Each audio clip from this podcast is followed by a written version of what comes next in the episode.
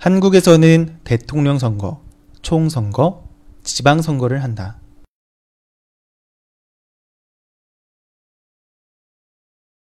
한국에서는 대통령 선거, 총선거, 지방선거를 한다.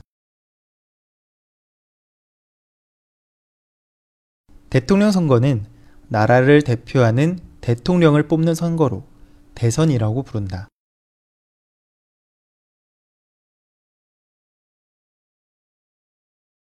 대통령 선거는 나라를 대표하는 대통령을 뽑는 선거로 대선이라고 부른다.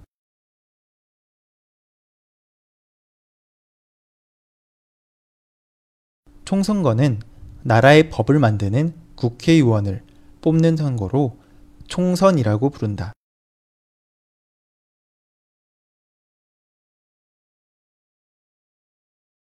총선거는 나라의 법을 만드는 국회의원을 뽑는 선거로 총선이라고 부른다.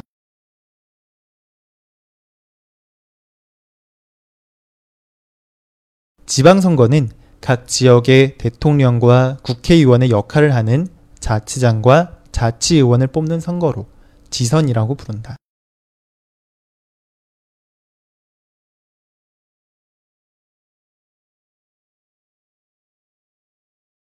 지방선거는 각 지역의 대통령과 국회의원의 역할을 하는 자치장과 자치의원을 뽑는 선거로 지선이라고 부른다.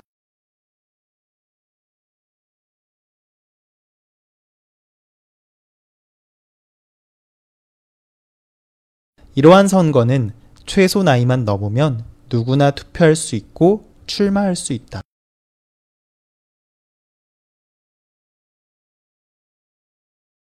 이러한 선거는 최소 나이만 넘으면 누구나 투표할 수 있고 출마할 수 있다.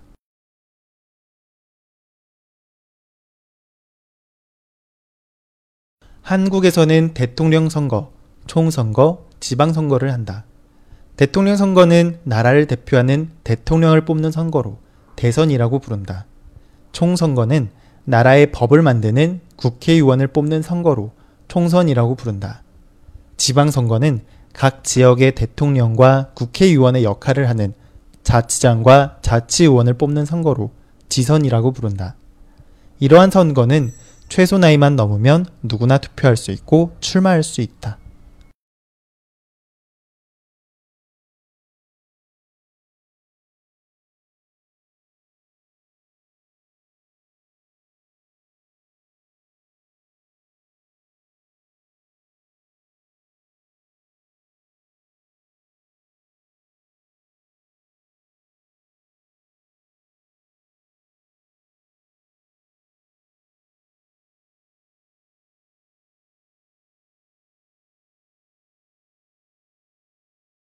한국에서는 대통령 선거, 총선거, 지방선거를 한다. 대통령 선거는 나라를 대표하는 대통령을 뽑는 선거로 대선이라고 부른다. 총선거는 나라의 법을 만드는 국회의원을 뽑는 선거로 총선이라고 부른다. 지방선거는 각 지역의 대통령과 국회의원의 역할을 하는 자치장과 자치의원을 뽑는 선거로 지선이라고 부른다. 이러한 선거는 최소 나이만 넘으면 누구나 투표할 수 있고 출마할 수 있다.